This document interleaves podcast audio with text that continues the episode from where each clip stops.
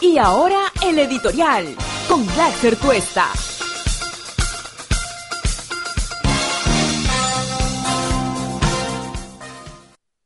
Bueno, qué duda cabe, hoy día la principal noticia que aparece en todos los medios de comunicación tiene que ver con lo que eh, el propio eh, directivo y presidente del grupo Credit Corp, el señor Dionisio Romero Pauletti, ha hecho público a través de una carta a sus colaboradores y a quienes trabajan en sus principales empresas. Y es que a propósito de una citación que le hizo José Domingo Pérez y que tuvo que cumplir, ha descrito con lujo de detalles que aportó a la campaña de Keiko Fujimori el año 2011 3.650.000 dólares. 3.650.000 dólares a la campaña de Keiko Fujimori el año 2011. Bien guardadito que se lo tenía la señora Keiko Fujimori, que dice que estuvo en el marco de la confidencialidad y del acuerdo que habían sostenido con el señor Romero para que no pudiera determinar y dar cuenta de quién fue este aporte tan importante. Ahora, serio problema en el que se ha metido la señora Keiko Fujimori, porque más allá del intento que seguramente su defensa va a tratar de hacer y decir que esto en el mejor o en el peor de los casos fue una infracción administrativa, pero no un aporte que derive en un lavado de activos, pues ahora tendrá que explicar ya no solo por el origen y por la receptación, el pitufeo y toda la estrategia que se generó para ocultar el origen del dinero que le dio Odebrecht, sino también explicar este dinero, cómo lo recibió, en qué modalidad, cómo lo gastó, si lo informó o no a la oficina pertinente y si es que eso fue inyectado directamente a la campaña o fue también usado para otros fines. Vamos a revisar lo que los diarios hoy día dicen al respecto. Vamos a revisar las eh, portadas de los principales diarios el día de hoy. Por ejemplo, ahí tenemos el diario El Comercio.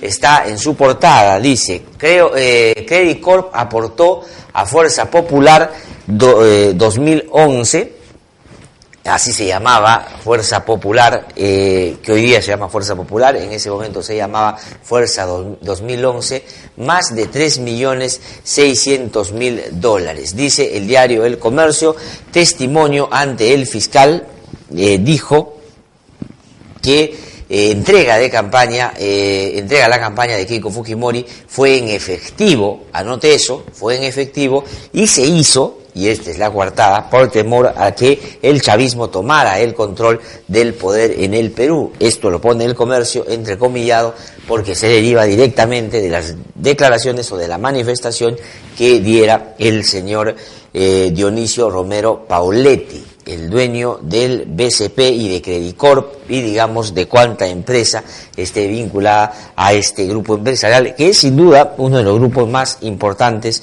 de nuestro país. También hay una entrevista que voy a comentar en un ratito al señor Romero en el diario El Comercio, que da cuenta de cuál fue la modalidad, por qué no lo dijo antes y cuál fue el pacto que tuvo con Keiko Fujimori y quienes participaron de toda esta eh, operación por fuera de los estándares y de los canales establecidos, no solo para identificar probables situaciones de lavado de activos, sino, digamos, de un escenario, de un elemento que resulta particularmente llamativo.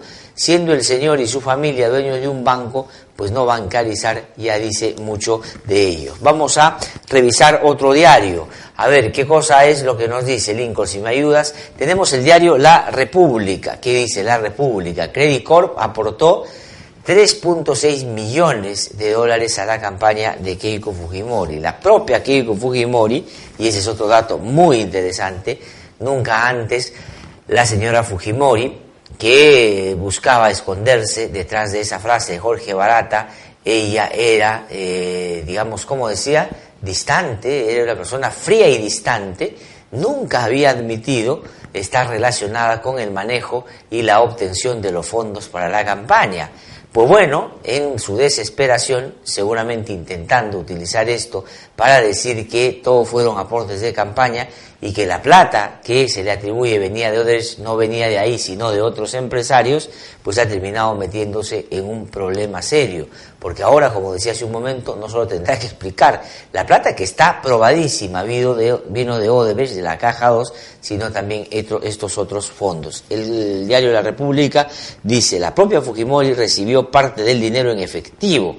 Y esta modalidad, ¿no? Loncheritas, maletines, era, parecería, la eh, manera habitual como se relacionaban con estos personajes, que claro, de la boca para afuera, eh, hablan de transparencia, hablan de rendición de cuentas, hablan de moralidad, hablan de cambios, hablan de maneras distintas de hacer política, pero en el fondo bien que reciben como aquí claramente ha establecido ya el señor Romero Pauletti.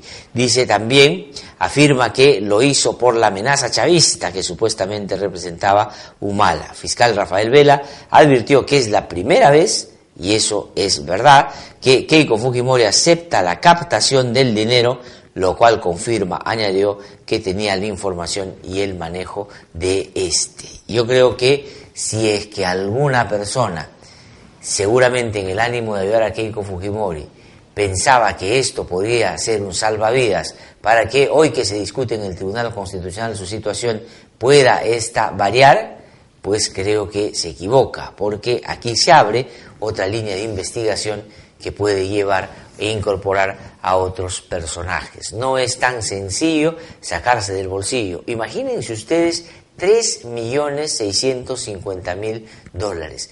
¿Cuánto puede ser eso, digamos, hasta en términos físicos y materiales? Entregados en cinco o seis o siete entregas en maletines a la propia señora Keiko Fujimori, a Jaime Yoshiyama en la casa de Martín Pérez, que fue presidente de Confiep, que era eh, también congresista en algún momento, dice amigo desde eh, temprana edad, con el señor Dionisio Romero Pauletti, que fue el nexo para estos fines. Es decir, entregó de manera clandestina, se le entregó a la propia Keiko Fujimori, por lo tanto ella participó de manera activa en esta receptación. Cuando eh, se ha podido identificar eh, la rendición de los fondos que Fuerza 2011 en ese momento hizo a la OMPE, pues la suma de lo que hasta ahora se ha podido identificar recibieron como aportes supera ampliamente lo que informaron. Eso quiere decir que a la OMPE también le mintieron y la pregunta es qué hicieron con el resto de dinero. Pero el diario La República dice que Credit Corp aportó 3.600.000 dólares a campaña de Keiko Fujimori. Seguimos repasando los principales diarios el día de hoy. Ahí está el diario Perú 21. Más bien resalta las declaraciones del señor eh, Rafael Vela, que como ustedes saben es el fiscal coordinador de las Fiscalías de Lavado de Activos y además es el fiscal coordinador del equipo Lavallato, que con mucha dedicación, con mucho empeño, con mucha diligencia y por cierto con una gran valentía ha venido en los últimos tiempos dando cuenta de que es posible en un país desesperanzado, en un país que cree que la justicia no funciona y que sirve solo a los que pueden comprarla, que digamos este país está hecho a la medida de quienes tienen 3.600.000 dólares para pagar una campaña y entre comillas salvar al Perú de las amenazas de un gobierno dictatorial como, el eh, como Chávez, pues más bien aquí lo que Vela dice es que Keiko reveló su modus operandi. Dionisio Romero entregó 3.65 millones en efectivo para campaña, dice fiscal Rafael Vela en una entrevista que le hace Cecilia Valenzuela y la verdad que es bastante interesante porque da cuenta de cuál es la estrategia del Ministerio Público, qué cosa es lo que confirma esto que se ha conocido en las últimas horas y que no celebre Keiko Fujimori porque me parece que se ha metido en un problema mayor con esta declaración. ¿Qué más tenemos? Vamos a revisar qué dicen otros diarios. Ahí está el diario Correo. El diario Correo dice, Dionisio Romero Pauletti revela aporte para Keiko en campaña de 2011, 3.650.000 dólares. Presidente del grupo Credit Corp señala que realizó millonaria entrega para evitar el triunfo de Humala. también admite otro pago de 650 mil al Fujimorismo y a PPK el 2016. Habeas corpus a favor de lideresa de Fuerza Popular será sustentado hoy en el Tribunal Constitucional.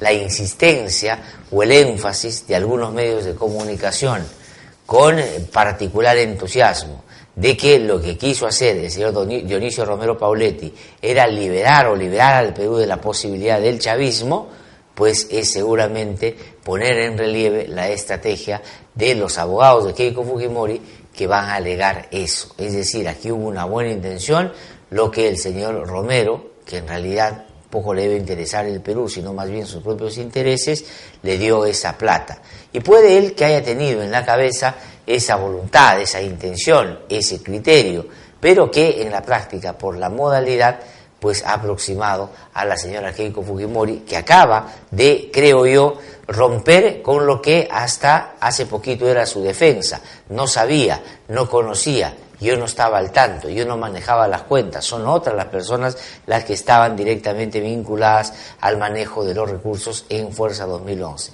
Eso ya se cayó.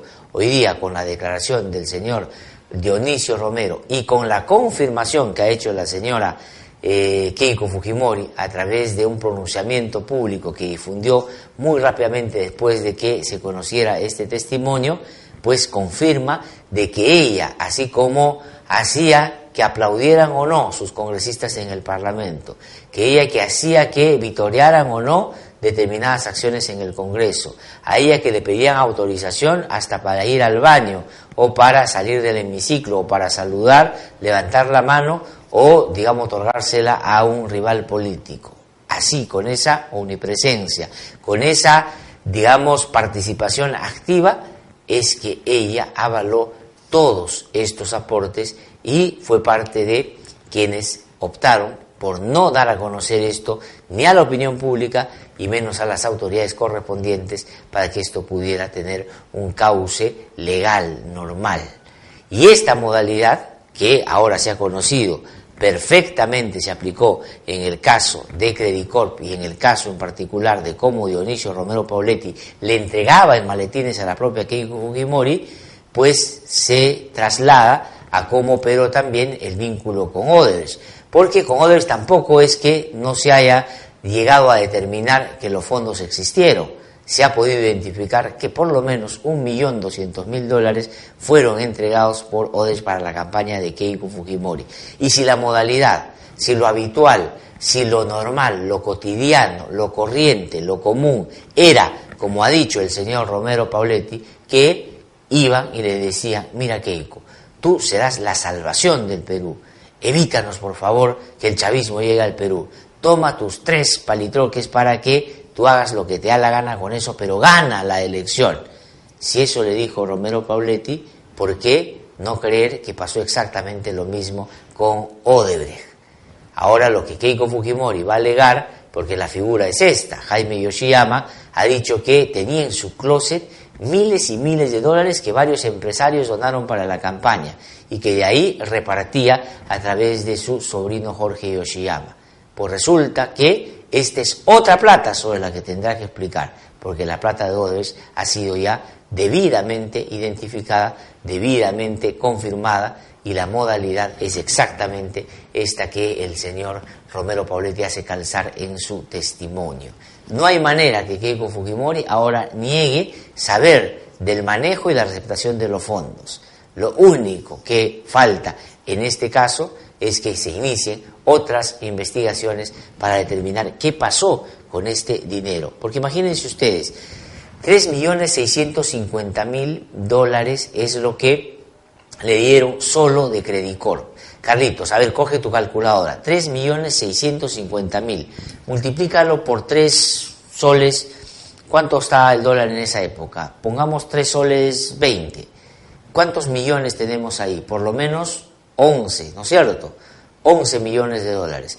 La eh, agrupación Fuerza 2011 dio cuenta ante la OMPE que habían gastado 18 millones de soles, más 1.200.000 dólares que vienen de Odebrecht, más los 800.000 que dijo que le dieron a Jaime Yoshiyama, un señor que ahora no puede, y a confirmar esa teoría que es el señor este Rombrus, me parece, o Ramrus, que ya falleció, supera ampliamente los 18 millones que le dijeron a la OMPE habían gastado en ese caso. Ahí está, dice, consolidado en información de aportaciones, ingresos y gastos de la campaña electoral segunda elección presidencial 2011, primera y segunda vuelta. Aportaciones individuales, imagínense ustedes. A ver, primera entrega, 7.172.956. Esos son aportes individuales. Segunda entrega, 2.300.000 y en total el acumulado al cierre de la campaña, 9.503.000. Eso es lo que dieron en aportes individuales. ¿Eso qué cosa quiere decir? Que dentro de esos 9 millones deberían estar los 3.650.000 dólares, ¿no es cierto? Pero ya los 3.650.000 superan esos 9 millones. Eso quiere decir que otros aportes que se dieron también efectivo con la misma modalidad, ¿a dónde fueron? ¿Cómo se lavaron? ¿Qué enjuague tuvieron? ¿Qué detergente le pusieron? ¿Qué tipo de lejía usaron para que no se notara? Y eso lo tiene que investigar la, el Ministerio Público y la eh, fiscalías de lavado de activos. Seguimos revisando las portadas, tenemos otras portadas mientras eh, vamos contándole a nuestros seguidores lo que sin duda es la noticia del día. El diario 1 dice, empresario más poderoso financió a Keiko Fujimori. Esto lo dice el diario 1. Dionisio Romero Pauletti afirmó que entregó 3.650.000 millones a la hija del dictador para frenar al chavismo. Esto entre comillas de Humala. El poder económico de los Romero les ha permitido tener influencia política para multiplicar sus eh, ganancias, su riqueza, dice el diario 1. ¿Qué más tenemos? Vamos a revisar exitosa. BCP compró a Keiko Fujimori. Dice, eh, empresario declaró a fiscal que dinero se entregó en efectivo para frenar el chavismo de Ollanta. Ex candidata se defiende y dice que eso demuestra que plata que recibió no es de Odebrecht, ahí está la cuartada, bancada fujimorista, habría pagado favor a Alicorp, empresa del Grupo Romero, oponiéndose a ley de octógonos a productos alimenticios. Y esa es la otra conexión que hay que hacer. Es decir, le pagó o le dio esa plata porque realmente tenía genuinamente el interés de evitar que el Perú se convirtiera en Venezuela o después, efectivamente, en el accionar de la bancada se pueden identificar algunas acciones que pueden haber buscado favorecer los intereses de este empresario y de su empresa. Ahí está. Pero si del chavismo nos quería proteger el señor Romero Pauletti, que es el hijo de Dionisio Romero y que son dos de los hombres más poderosos y millonarios en nuestro país, solamente quisiéramos hacer referencia y recordar a el chavismo de la señora Keiko Fujimori, que se le veía, y vamos a revisar esta fotografía que ustedes ya deben haber olvidado. Ahí está. Nos quería el señor Romero Pauletti evitar que el chavismo llegara al país. ¿Qué chavismo iba a llegar si finalmente Ollantumala terminó siendo presidente y terminó también sometido a la dinámica del señor Romero Pauletti y de todos sus amigos de la CONFIEP eh, en términos de no solo el manejo económico, sino todo lo que les dio en contra inclusive de lo que había ofrecido efectivamente en la campaña electoral. Ahí vemos, digamos, una celebración muy entusiasta, muy alegre, bailando a la señora Keiko Fujimori haciendo el trencito con quién? Con Chávez, Hugo Chávez. El chavismo se pudo evitar porque el señor eh, Romero Pauletti le dio plata a Keiko Fujimori para que no ganara Ollanta Humala. Además fue plata al agua porque finalmente Keiko Fujimori no solo no ganó, sino que el señor Humala no fue Chávez. O sea que 3.650.000 dólares tirados al tacho de la basura. ¡Qué horror! ¿No es cierto? Ahora sí, vamos a revisar eh, los argumentos, ¿no es cierto? El fiscal eh, Rafael Vela se ha pronunciado, es el fiscal coordinador de el equipo Lavallato y que además, saben ustedes, es coordinador de las fiscalías de lavado de activos. Pero antes de eso vamos a revisar lo que ha dicho el señor Dionisio Romero eh, a través de una comunicación que dice le envió a los colaboradores y trabajadores de su empresa. Si ponemos la carta, por favor, dice, como es de público conocimiento, la Fiscalía viene citando a diversos empresarios en calidad de testigos en el caso de que se sigue contra Keiko Fujimori para obtener información sobre los aportes que recibió en las campañas presidenciales. Hoy fue el día en que la Fiscalía había programado mi declaración como testigo y acudí a contarle sobre los aportes que realizamos al partido de la señora Fujimori. En mi declaración informé a la Fiscalía sobre las donaciones que Credit Corp eh, limitada realizó a la eh, campaña de Fuerza 2011 durante las elecciones presidenciales de aquel año. Siento que es necesario escribirles esta carta para explicar las circunstancias. Dice, quiero empezar recordando la zozobra que vivimos durante dicho proceso electoral.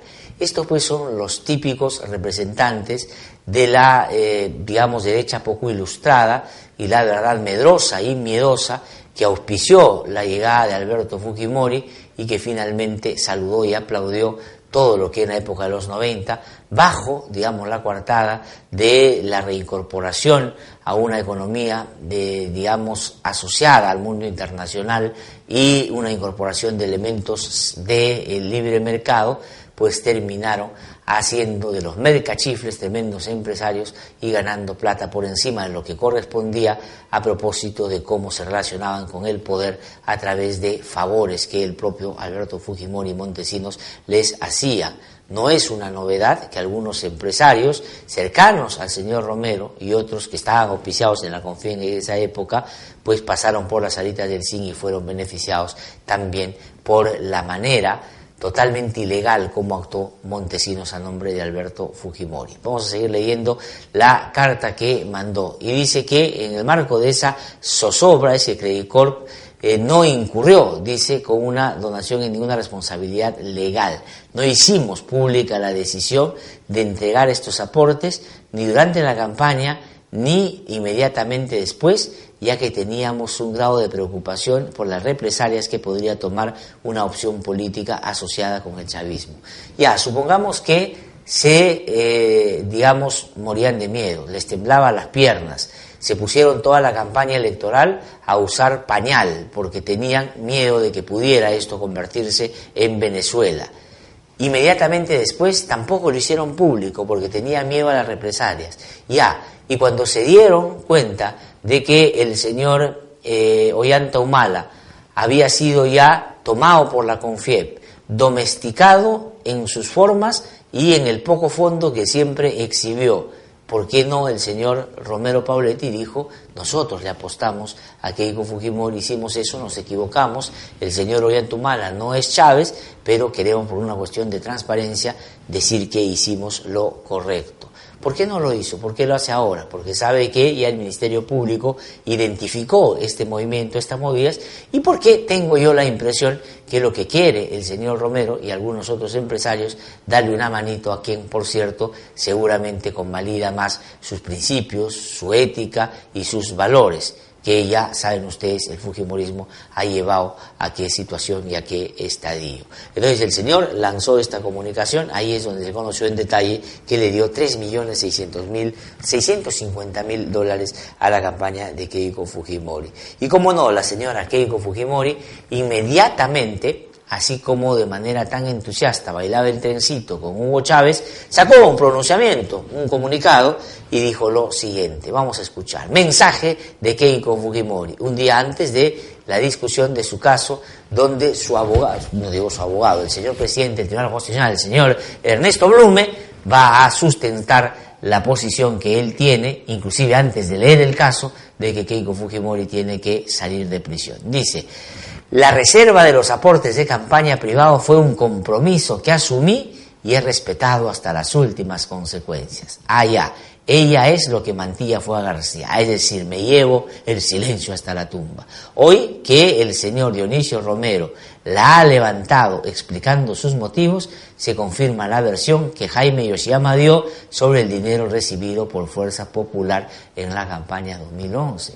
Mentira. No es que confirma que Jaime Ollave tenía la razón y que dijo que era plata que dieron otros empresarios.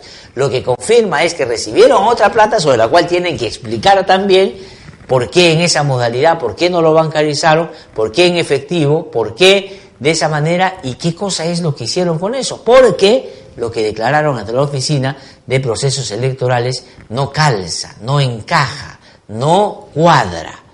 Dice Keiko Fujimori, se nos pidió que esos aportes se mantengan en absoluta reserva por temor a represalias, tal como el señor Romero lo ha confirmado hoy en su declaración ante el Ministerio Público. Oh, el tiempo es el mejor amigo de la verdad. Jamás recibí dinero de Odebrecht y nunca hubo lavado de activos. Espero que todo esto se esclarezca al mínimo detalle en el proceso judicial pero con un debido proceso y como corresponde en mi caso, en libertad. Allá, entonces el señor Romero, como dijo que él le dio 3 millones de mil, entonces la señora no tiene ninguna responsabilidad en nada más y que le abran la puerta de la cárcel para que salga. No, no, no, no, así no funcionan las cosas. Las cosas funcionan de otra manera y se las vamos a explicar ahora porque el fiscal Rafael Vela más bien ha dicho que esta declaración digamos, consolida la hipótesis de investigación que ellos vienen sacando adelante. Y la verdad, si me ponen en una balanza lo que Keiko Fujimori y el señor Romero y el señor como Yapa, Roque Benavides han dicho, porque él también ha dicho que Buenaventura aportó 200 mil dólares en la campaña, pues me ponen todo eso en un lado de la balanza, al otro lado me ponen lo que está haciendo el trabajo eh, o lo que está haciendo el equipo Lavallato y lo que ellos con esta declaración del señor Romero Pauletti, más bien dicen se ha confirmado, pues yo me inclino de todas maneras a pensar que el Ministerio Público está en la razón y está realmente haciendo un excelente trabajo. Vamos a escuchar qué cosa dijo el fiscal Rafael Vela al respecto y esto dice, confirma lo que ellos habían estado trabajando. Vamos a escucharlo. Para nosotros consolida nuestra hipótesis de investigación porque se recibe de forma oculta, clandestina, esas cantidades de dinero que, como bien usted lo ha manifestado, posicionan además a la señora Fujimori dentro del contacto directo con el aparato de captación de estos recursos que estaba vinculado en la presunta organización criminal por Clemente Jaime Yoshiyama Tanaka y por Augusto Mario Bedoya. Pero en este caso en particular ya eh, le pone un rostro más visible al contacto que tiene la señora Fujimori y esta cuestión presencial determina que efectivamente ella siempre estuvo al tanto de cada dólar que ingresó a su campaña, incluido el millón de dólares que ingresó luego del aporte de, la caja 2 de la empresa Odebrecht. Es evidente, o sea, qué cosa es lo que Keiko Fujimori y el señor Romero Pauletti confirman, ambos coincidiendo en que efectivamente esto se produjo, que la señora Keiko Fujimori sabía perfectamente los aportes, en segundo lugar, que ella directamente recepcionó parte de esos aportes que habían, digamos, llegado a un pacto de silencio para que nadie dijera que ellos habían aportado esa cantidad a la campaña. Si usted identifica esos tres elementos en este caso y los traslada, ¿no es cierto?, al caso Odebrecht, lo que el Ministerio Público había venido a estas alturas no solo, digamos, eh, desarrollando en tanto hipótesis, sino probando debidamente, es que ahí se aplicó la misma modalidad, con la hasta ahora diferencia, porque después habrá que seguir esa ruta en torno a la plata que el señor Romero dice que le dio a Keiko Fujimori, de que en el caso de Odebrecht ya se ha podido identificar que después de haber recibido ese dinero, pues lo que sucedió es que se generó todo un mecanismo, un armatoste, toda una estructura para lavar esos activos, para inventar aportantes eh, fantasmas, para tratar de evitar de modo alguno que se conociera quién fue el que dio el dinero que venía de la caja 2 de Odebrecht. Eso es lo que se prueba.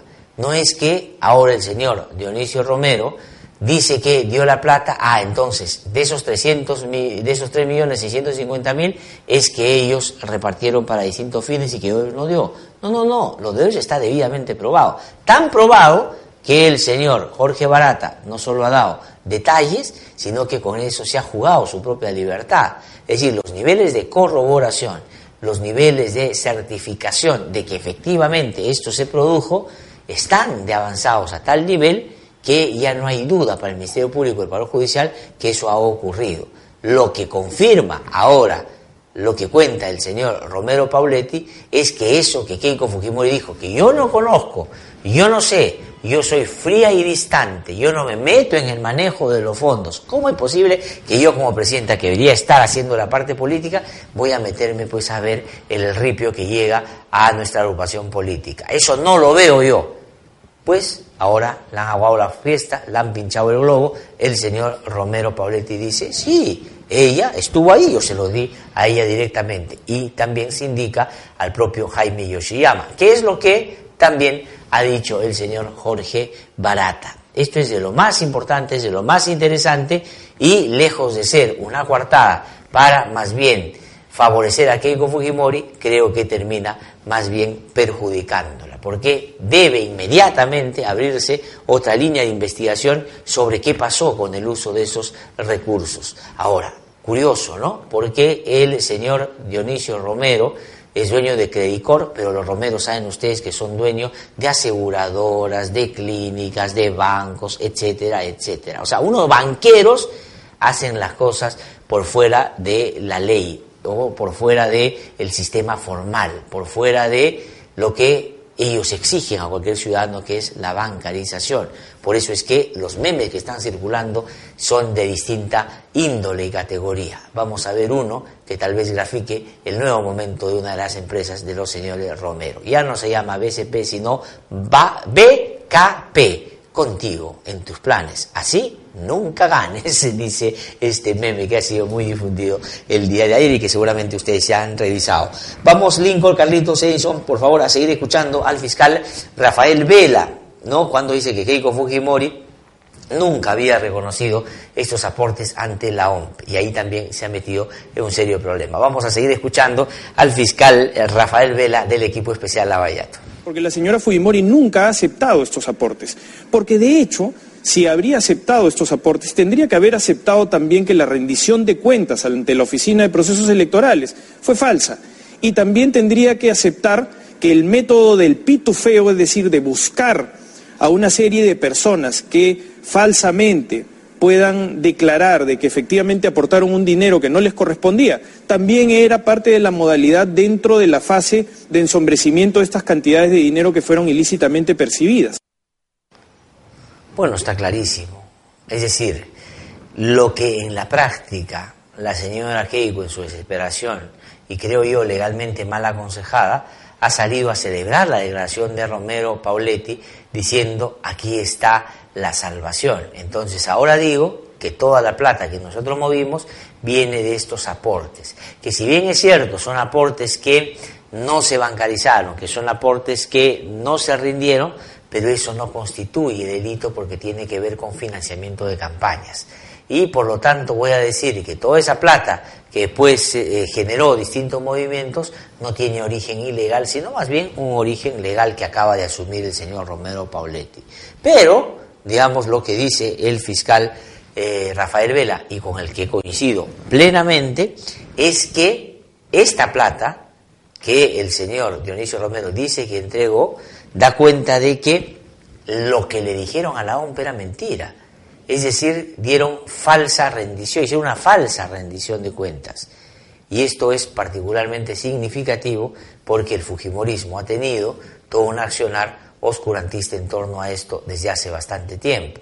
No solo el 2011, sino también cuando después se ha pretendido, se ha interesado o se ha buscado regular justamente este tipo de situaciones. Por lo tanto, yo creo que cuanto más hablen estos empresarios y cuanto más Keiko trate de utilizar eso para favorecerse, lo que va a evidenciar es la modalidad que aplicó en todos los casos, que sí tuvo conocimiento, que participó de las entregas, que participó de todas las operaciones y acciones que generaron el lavado de activos y que eso tenía o puso al margen lo que la institucionalidad en materia electoral establecía para la rendición de cuentas. Y eso es lo que digamos, el fiscal Rafael Vela dice con claridad y yo estoy totalmente de acuerdo con eso. Y vamos a revisar nuevamente el reporte de la OMPE, la Oficina Nacional de Procesos Electorales, en el informe de Fuerza 2011, justamente en ese proceso electoral donde Keiko Fujimori perdió felizmente para el país. Es decir, el señor Romero Pauletti, eh, Romero este, Pauletti, decía que para luchar contra el chavismo había que llevar al poder al Fujimorismo. Imagínense ustedes si el Fujimorismo hubiera ganado en esos procesos electorales. Imagínense lo que había pasado si ganaba el 2016, con esa bestialidad instalada en el Congreso de la República y con Keiko Fujimori, con estos usos de los costumbres que, digamos, fueron parte de su inicio en política, porque ella se amamantó y se crió en una dictadura que su padre, digamos, sacó adelante de una manera, la verdad, bastante abusiva. Y ella iba a ser la presidenta que nos iba a salvar del horror del chavismo. Imagínense ustedes lo que eso hubiera significado. Claro, el señor seguramente, Romero Pauletti hubiera estado feliz, contento, alegre, hubiera saltado en un pie, pero no sé si la democracia en nuestro país hubiera soportado ese tipo de arbitrariedad en el manejo total y eh, además incontrolable del poder que hubieran tenido los fujimoristas. Imagínense ustedes todo lo que hicieron en el Congreso en términos de proteger intereses perversos, mezquinos, ilegales, y le hicieron la vida imposible a quien ganó la elección, más allá que a uno le puede no gustar, pues terminó siendo una eh, lamentable este, digamos, situación que dio cuenta de que el Fujimorismo no está acostumbrado a vivir en una situación de normalidad y de democracia, porque su ADN, su vínculo directo con el autoritarismo, ha sido debidamente probado ya con su propio accionar. ¿Qué cosa es lo que? Vamos a poner lo de la OMPE. Ahí lo vimos hace un rato cuando lo comentaba. Esta rendición pues no soporta lo que dice eh, Fuerza 2011 en ese momento, que las aportaciones individuales llegaron a 9.503.000. Eso quiere decir que solo Dionisio Romero les dio plata, cosa que, por cierto, no es verdad, porque los otros ingresos, dice, por actividades de financiamiento proselitista, ahí están los cócteles, miren cuánto eh, recogían en cócteles. Obviamente, según el Ministerio Público, y eso me parece que es evidente, dice que es ahí donde pitufiaban y, por cierto, lavaban el dinero que venía de Odebrecht, por ejemplo, y de otras empresas que seguramente más adelante se conocerá con lujo de detalles. Entre primera y segunda vuelta rindieron 11.887.000 y solo el aporte del señor Dionisio Romero Pauletti supera ampliamente lo que ellos declararon. Es decir, que nadie más le dio plata, solamente Romero, es decir, eh, Fuerza Popular o Fuerza Romero en ese momento era una franquicia del Grupo Romero, Credit era su principal eh, sponsor, solamente, la verdad, eso no se sostiene. Eh, y además quiero, quiero decir otra cosita, ¿no? Que me he enterado, no sé si esto sea cierto, yo creo que sí, ayer lo difundieron. El abogado del señor Romero Pauletti es José Uga Sánchez Moreno. He visto ahí que ha aparecido en algún medio de comunicación, el ex procurador anticorrupción, el hombre de transparencia internacional. No debería haber, digamos, por lo menos pensado en que no fue tan transparente el manejo de esos fondos en el marco de una campaña electoral? Es decir, cuando uno preona, cuando uno refiere, cuando uno predica, cuando uno, digamos, permanentemente exige que se tenga un Estado más transparente, que las relaciones sean abiertas y que, por cierto, se pueda conocer en detalle el manejo de fondos, no solo en campaña, sino ya en el ejercicio de la función, porque la rendición de cuentas, la contability, tienen que ser moneda corriente en un Estado eh, democrático y transparente, digamos, defiende a alguien que daba 3.650.000 dólares por debajo de la mesa, a escondidas, en efectivo, a una candidata que digamos, no se diferenciaba mucho de la práctica chavista, porque ella fue parte del gobierno de su padre, en el cual se inspiró Chávez para hacer lo que hizo en Venezuela, a mí me llama la atención. Ojalá que me ha dado esa información se haya equivocado, porque no me parecería coherente, razonable, que alguien con la trayectoria de José Hugo Sánchez Moreno, pues tenga una defensa de esa naturaleza de un hecho con esas características. Me llamaría la atención. Si me equivoco y me han dado mal el dato, pido disculpas. Y mañana voy a averiguar bien, pero eso es lo que me dijeron. En fin, vamos a seguir hablando sobre este eh, caso. Pero hoy día, en una entrevista en el diario Perú 21, todavía Rafael Vela da más detalles de cómo lo eh, que se ha conocido el día de ayer por parte del señor eh, Romero Pauletti y por parte de la señora Keiko Fujimori, confirma otras cosas también de lo que ellos han venido trabajando en el equipo especial. Dice, Fujimori lo admite porque se trata de un dinero lícito y dice que no configuraría el delito por el que la investigan, que es lavado de activos en el caso de Odebrecht. ¿Eso es correcto? Le pregunta Cecilia Valenzuela en una muy buena entrevista que le hace a eh, Rafael Vela. ¿Qué cosa dice el coordinador del equipo Lavallato? Dice, lo que sucede es que nosotros nunca lo, eh, la hemos imputado, le hemos imputado el haber recibido 3.650.000 eh, en efectivo eh, del grupo Credicor. Dice, para nosotros la interpelación de las declaraciones de Fujimori, la interpretación de las declaraciones de Fujimori es más bien de una claudicación, porque por primera vez está admitiendo haber recibido dinero en condiciones de clandestinidad, de exorbitancia grandes cantidades de dinero en efectivo en maletines, evadiendo todos los sistemas de prevención antilavado. Además de eso, tácitamente lo que nos está diciendo es que su rendición de cuentas ante la OMB fue falseada, fue ilegal. Tácitamente está admitiendo que el pitufeo, que era la forma de ingresar todo este dinero en efectivo también ha sido una modalidad propia de cómo se introducía ese dinero a la campaña o que podamos especular si ese dinero pasó al patrimonio de Fujimori o de su entorno. Me parece clarísimo eso, y lo dice Rafael Vela en una entrevista que le da al diario Perú 21 y es publicada el día de hoy. Es decir, todo lo que el Ministerio Público ha venido digamos, en torno eh, primero de hipótesis y después ha ido corroborando, ha ido comprobando, ¿no es cierto? ¿Qué pasó? ¿Qué cosa es lo que sucedió? ¿Qué modalidad se utilizó para poder ingresar y lavar y disolver y diluir esos fondos que venían, en este caso de Odebrecht? Se comprueba por lo dicho por Keiko Fujimori el día de ayer, después de que el señor Dionisio Pauletti del grupo Credit Corp eh, manifestó, ¿no es cierto? También el señor Roque Benavides, para no quedarse atrás, aunque bien atrás se quedó, porque si solo dio 200 mil dólares, pues Credicorp supera ampliamente y por lo tanto seguramente estaba en la lista de los aprecios del Fujimorismo en un lugar más privilegiado. Roque Benavides ha dicho que Buenaventura aportó 200 mil dólares en esa campaña. Vamos a escuchar. Preguntarle a él. Yo recién me he enterado, al igual que ustedes, por un comunicado. Buenaventura, como tal empresa. Aportaron a una campaña en favor de la empresa privada.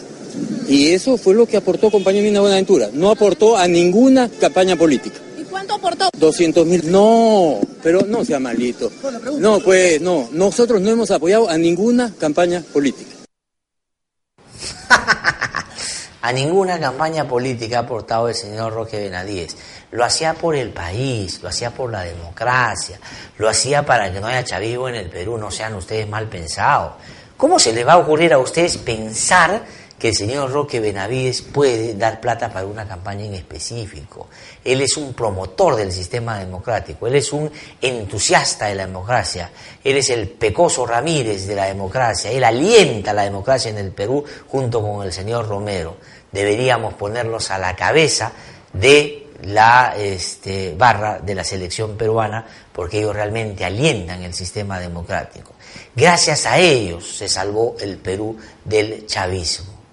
Así es como ellos mueven los hilos del poder y así es como ellos se aproximan a quienes, digamos, terminan participando en elecciones para que, por supuesto, por la ubicación preferencial que tienen en las campañas, seguramente si llegan al poder puedan tener un diálogo más fluido. Y como decía Alberto Vergara en la entrevista que le hacen en el comercio el día domingo, le pueda responder la ministra de Economía el WhatsApp y rapidito nomás las cosas fluyan como por un tubo.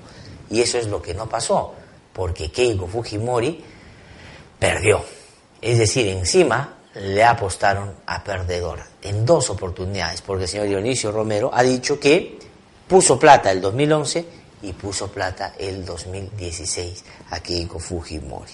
Imagínense lo que se podían haber hecho con toda esa plata si es que no la desperdiciaban en un propósito de esa naturaleza. Además, creer que Keiko Fujimori y que el Fujimorismo tenían algún matiz o alguna diferencia con las prácticas que el chavismo demostró en los últimos tiempos, es realmente una ingenuidad o realmente una tremenda animadversión con el otro candidato, que era el señor eh, Ollanta Humala, que se vistió de rojo en la campaña, con mucha demagogia y con mucha, este, digamos, en ese momento algunos decían naturalidad, ofrecía el oro y el moro. Pero cuando llegó al gobierno terminó siendo un gatito tan domesticado que hasta para decir miau le pedía permiso a Nadine Heredia. Eso es lo que pasó con Ollanta Humala el 2011. Pero ni siquiera así le perdona. Ni siquiera así hoy día lo dejan entrar ahí donde el señor Dionisio Romero se pone a tomar un trago con sus amigos. No, a ellos cuando Ollanta Humala era, entre comillas, chavista, le apostaron a Keiko Fujimori. Cuando el señor chavista no fue chavista, lo tragaron porque era presidente y esa categoría, digamos, los obligaba a tratarlo por lo menos, más o menos de igual a igual. Pero al día siguiente que dejó la presidencia de la República, volvieron a poner el letrero que dice, aquí nos reservamos el derecho de admisión. Y ahí Ollanta Humala nunca más entró. Pese a que, digamos, con esos empresarios terminó así, como una ardillita. Eso fue el chavismo del cual nos salvó el señor Romero. Gracias, señor Romero. De verdad, usted ha hecho uno de los aportes más significativos del empresariado en el Perú. Gracias. Ojalá tenga la posibilidad de conocerlo para estrecharle la mano y decirle muchas gracias mirándole a los ojos.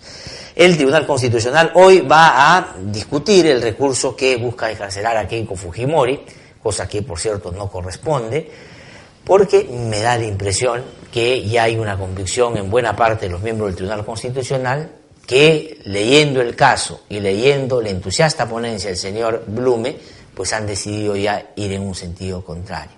No porque la señora Keiko Fujimori le caiga mal a los miembros del Tribunal Constitucional, no es porque sean antifujimoristas, no es porque, digamos, quieran deshacer lo que en algún momento pudo ser un partido político importante en nuestro país. No, porque realmente la contundencia de todo lo que se ha discutido ya en este caso es de tal magnitud que me parece que es bien difícil de revertir.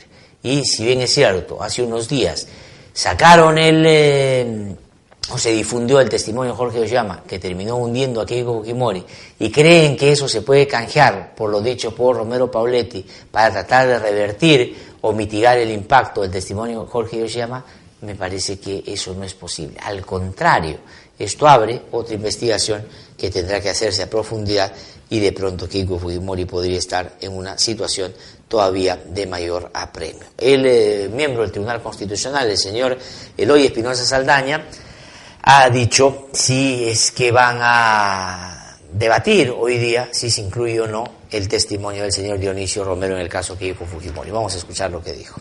Lo que se va a discutir en el tribunal es si para poder seguir el proceso donde se determinará si es culpable o inocente, uno se toma una medida de tenerla detenida en base a que ella eh, fuera de la cárcel puede obstaculizar el proceso. Entonces ahí se entiende por qué pedimos para ver, que no quiere decir que necesariamente incluyamos la referencia a Yoshiyama Sasaki. Entonces, lo que para poder ver si se tiene que tomar en cuenta algún otro elemento más, uh -huh.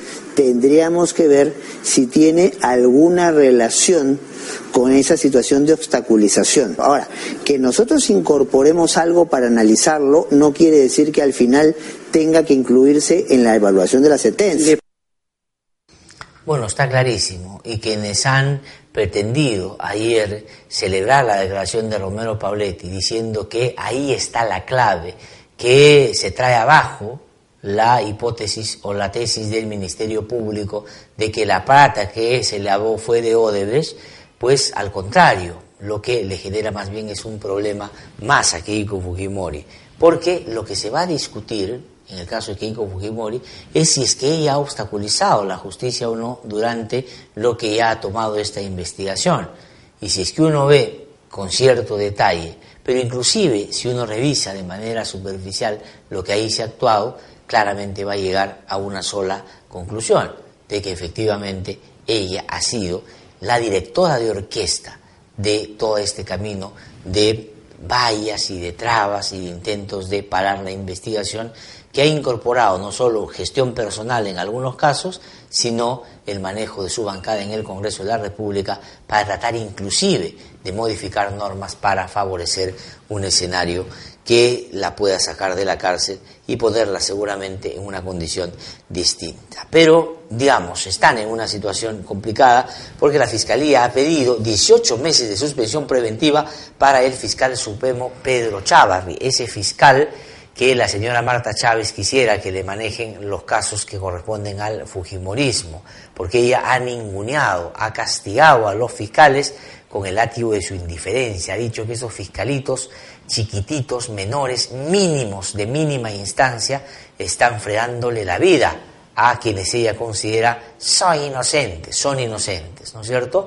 Ella le gustaría pues tener una función, ¿no? Tres funciones al día con el señor Chavarri para que éste pueda moverse de acuerdo a cómo le mueven los hilos como titiriteros. Resulta que el Ministerio Público ha pedido a través de la fiscal suprema eh, Bersabe Revilla Corrales que se le suspenda por 18 meses al señor Chavarri. Ahí está, esto es una nota que como ustedes pueden apreciar es de RPP. Dice, concreto, se solicita 18 meses de suspensión preventiva de derechos en contra de Pedro Gonzalo Chavarri Vallejos, conforme a lo señalado en el artículo 298, inciso 1, capite, etcétera, eh, del Código Procesal Penal del 2004. Ahí está. Se ha pedido ya entonces que se le suspenda preventivamente todos sus derechos al exfiscal eh, de la Nación, Pedro Chavarri. Dice esta medida es contra Chavarri Vallejo al considerar que el magistrado intentó frustrar las acciones de investigación de los fiscales del equipo especial Lavallato, según el documento que, como ustedes han visto, ha difundido RPP. Ahí han visto ustedes, ¿no es cierto? Pide que se suspenda 18 meses. ¿Para qué? Para que este señor siga deje de entorpecer el accionar de la justicia. Porque estando como fiscal supremo, en alianza con sus hermanitos ahí en las Fiscalías Supremas, pues ha intentado, primero, traerse abajo al equipo especial, llegando al extremo inclusive de destituirlo cuando fue fiscal de la Nación. Después de exigirles que vayan supuestamente a rendir cuentas sobre el caso, cuando en realidad lo que quieren es tener conocimiento el mismo seguramente para tratar de boicotear sus avances. Luego han querido traerse abajo las investigaciones de Pablo Sánchez, que son 20 20 carpetas fiscales que involucran a estos personajes como parte del cuello blanco del puerto y le han hecho la vida imposible al fiscal de la nación. Pues bueno, ahora la fiscal que lleva el caso, que tiene el mismo rango de fiscal suprema, ha pedido 18 meses de suspensión para Chávar, lo que sería una magnífica noticia para que se puedan hacer las investigaciones como corresponde. Pero siguen en desgracia los hermanitos, porque el Poder Judicial ha dictado el impedimento de salida del país para el fiscal supremo Tomás Galvez, Tomás Aladino Galvez, ni la lámpara maravillosa le va a salvar en este momento. Tomás Abelino Galvez Villegas es, ustedes saben, investigado por los presuntos delitos de tráfico de influencias. Ahí está, declarar fundado el requerimiento de medida coercitiva de impedimento de salida del país por el plazo de ocho meses contra los investigados Tomás Aladino Galvez Villegas, identificado con DNI tal, natural del sitio tal, tal, tal, departamento de tal, y ahí está, dice la investigación preliminar seguida contra Tomás Aladino Galvez por los presuntos delitos de patrocinio ilegal, tráfico de influencias agravado, cohecho activo específico y organización criminal en agravio del Estado junto con César José y Nostroza Pariachi por los presuntos delitos de patrimonio. Bueno, en fin, y ahí está la relación, casi todo el catálogo de delitos que están en el Código Penal. Entonces, ayer dos golpes severos a quienes aparecen por el propio trabajo del Ministerio Público como parte de las investigaciones en, los casos, en el caso de los cuellos blancos del puerto. El señor Pedro Chavarri, ya se ha pedido su suspensión por 18 meses. Tengo la impresión que lo van a suspender porque ya hay antecedentes de esa, con esas características. Y en el caso de Tomás Galvez, acaban de disponer ya que el señor está impedido de salir del país por ocho meses. Buenas noticias en el Poder Judicial a propósito de lo que hemos podido en los últimos tiempos conocer fue el comportamiento de estos personajes, cuyos casos tendrá que revisar la Junta Nacional por la Justicia, que todavía no tenemos, porque el señor Walter Gutiérrez, que es el amigo de todos, ha estado dedicado a otras labores, menos al encargo más importante que en su vida alguien le haya otorgado, que es hacer esta Junta Nacional por la Justicia, que la verdad tiene bastante desatendida y que me genera mucha duda porque los resultados pueden terminar pareciéndose mucho a aquellos que nos dieron el CNM de los hermanitos. Ayer también se han inscrito, ¿cuántos partidos cree que se han inscrito? Carlitos, ¿cuántos se han inscrito? 22 partidos políticos se han inscrito ya a través de, ya en el Jurado Nacional de Elecciones. Ahí están. Miren ustedes, eso parece. Han visto ustedes que cuando eh, hay un partido de fútbol y un jugador está este, declarando, y se van detrás unas personas y le ponen un banner con varias marcas, ¿no es cierto?, de, de no sé, pues de distintas, eh, distinta índole. Acá miren la cantidad de partidos que uno ni siquiera sabe quiénes son, pero son Democracia Directa, Todos por el Perú, Partido Popular Cristiano, Alianza para el Progreso, Unión por el Perú, Somos Perú, Junto por el Perú, Perú Patria Segura, Contigo, Vamos Perú, Fuerza Popular, FREPAP, Acción Popular, Solidaridad Nacional, Avanza País, Partido Morado, APRA, Perú Libre, Renacimiento, Unidad Nacional, eh, Perú Nación, Frente Amplio, Podemos Perú. ¿Cuántos de esos existen en la realidad?